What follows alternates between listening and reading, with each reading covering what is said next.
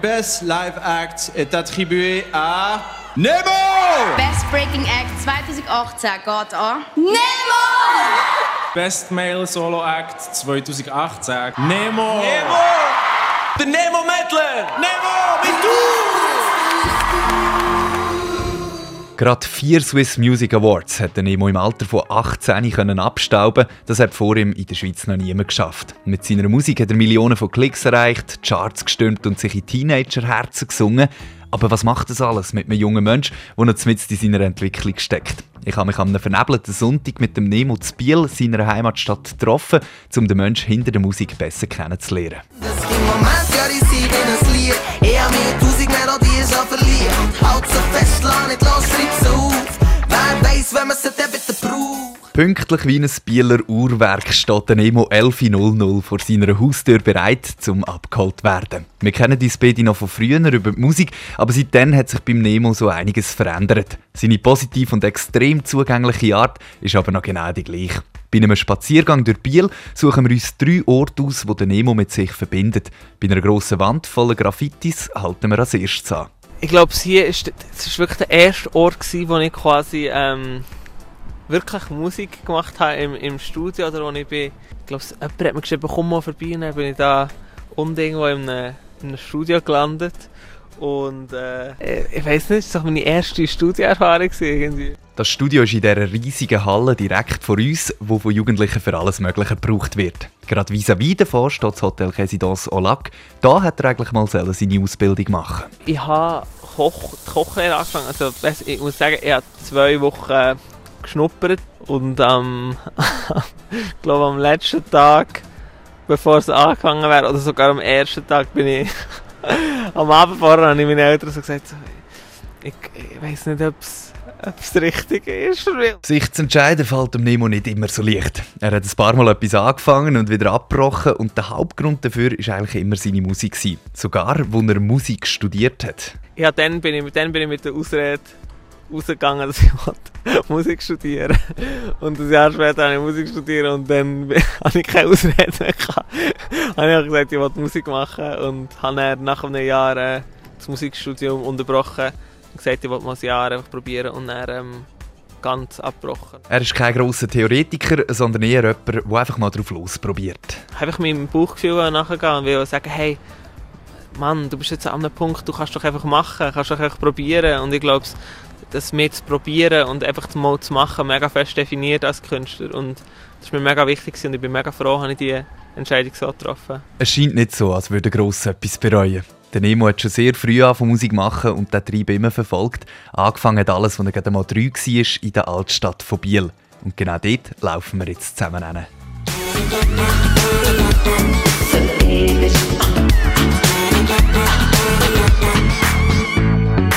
Wir stehen jetzt im Zentrum der Altstadt und da ist der Nemo als Dreijähriger mit seinen Eltern an einem klassischen Konzert gewesen. und wegen dem hat er dann anfangen Geige spielen und darum haben seine Eltern einen Musiklehrer gesucht. Schon das sei ein sehr entscheidender Schritt gewesen. Mega früh mit Musik anzufangen hat mir irgendwie schon immer mega geholfen mit so, wie, lässt man Sachen richtig, wie, auf was muss man hören, so Tonarten verstehen und so und für das ist glaube ich mega wichtig gewesen. oder ich glaube heute würde ich glaube nicht gleich Musik machen, wenn ich nicht so früh hat angefangen Giga spielen. Später hat er dann von Schlagzeug und Keyboard lernen und das hat er gebraucht, damit er seine eigenen Beats hat können produzieren Neben Musik machen hat er dann von Texten, die ersten Ziele aus der Schule, die kann er sogar jetzt noch. Bin am Morgen aufgewacht, Creme mit den Haaren und Honig vor dem Mund. Das ist doch nicht wahr, was habe ich da gemacht? Letzte Nacht, langsam kommt mir ein kleiner Verdacht. Ja, ich bin manchmal ein bisschen bewusstlos. Die Rolle von seinen Eltern war dabei auch sehr entscheidend. Auch sie haben gemerkt, dass ihr Kind Talent hat und darum haben sie das immer fördern Meine Eltern haben mir auch immer gesagt, mach einfach so zumindest äh, voll easy, wenn du auf ein Vieri kommst und so. Hure dankbar für meine Eltern. Und ich habe einfach nebenbei immer Sachen gemacht, irgendwie äh, Musikvideos mit Kollegen und äh, Songs geschrieben und Beats gemacht und das war immer das, was mich eigentlich mehr fasziniert hat. Er hat beim Supertalent mitgemacht, Rap-Battles gewonnen und ist an der SRF Virus Bound Cypher. Ja, sag mir Maurice Grenade, wo ich jedes Rennen sowieso gewinne. Egal ob Stadt oder Land, dort wo ich durchrennen kann, ich run for us run.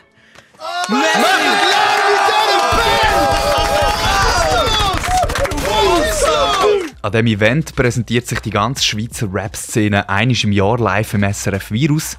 Der Nemo hat dort mit 16 seinen Durchbruch erlebt. Für mich war das der definitive Moment, wo ich gemerkt habe, so, okay, das ist das, glaube ich, was ich, was ich jetzt machen will, was ich wirklich machen will. So. Auch der Pablo Vöckli, der die Bounce Cypher organisiert, hat gemerkt, dass da grosses Talent zum Vorschein kommt. Der Nemo ist in das Studio hineingesteppt und hat eine positive Nervosität verstrahlt. Er hat gewirkt, als wäre er aufgeregt, aber voll nicht irgendwie negativ und als hätte er Angst zu verkacken. Der Nemo war furchtlos und so voller nicer Energie und hat den Raum richtig aufgefüllt mit dieser aufgeladenen, jugendlichen, blauäugigen, positiven, euphorischen Energie. Und der Nemo hat es dann halt einfach auch wirklich, wie sagt man so schön, rasiert. Der Pablo ist absolut überzeugt, dass der Hype völlig angemessen ist und der Nemo gut damit umgehen kann. Ich habe mir um den Nemo nicht eine Sekunde Sorgen gemacht, ähm, weil ich auch irgendwie antizipiert habe, dass der definitiv eine musikalische Karriere wird haben, die auch außerhalb von Rap wird funktionieren. Das habe ich dort schon am Cypher gewusst, dass das wie so ein kleiner Ausflug ist und eigentlich nur der Anfang von seiner Karriere darstellt. Am Tag nach dem Auftritt ist der Nemo dann das erste Mal in der Öffentlichkeit erkannt worden und diesen Moment hat er noch genau in Erinnerung.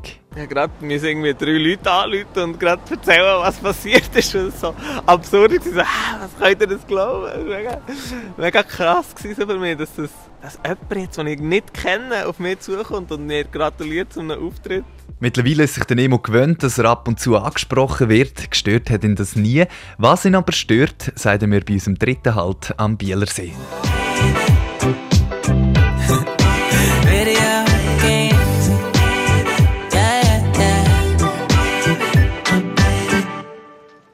Wir laufen raus auf einen ewig langen Steg am Bieler Bootshafen. Es ist so vernebelt, dass man kaum das Ufer sieht.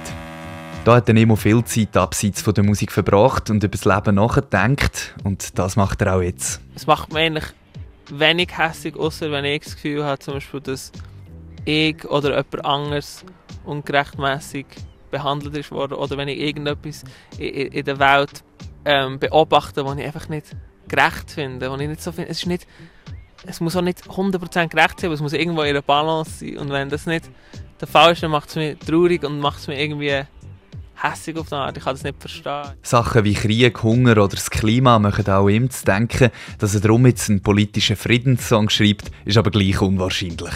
Für mich ist aber die Musik selber, wie so die Songs selber und die Message in diesen Songs, fühlt sich für mich in dem Stadion, wo ich jetzt bin, nicht als, der, also nicht als das richtige Medium an.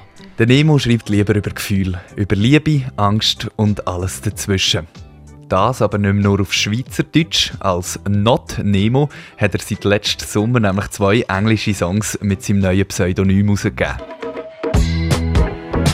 auf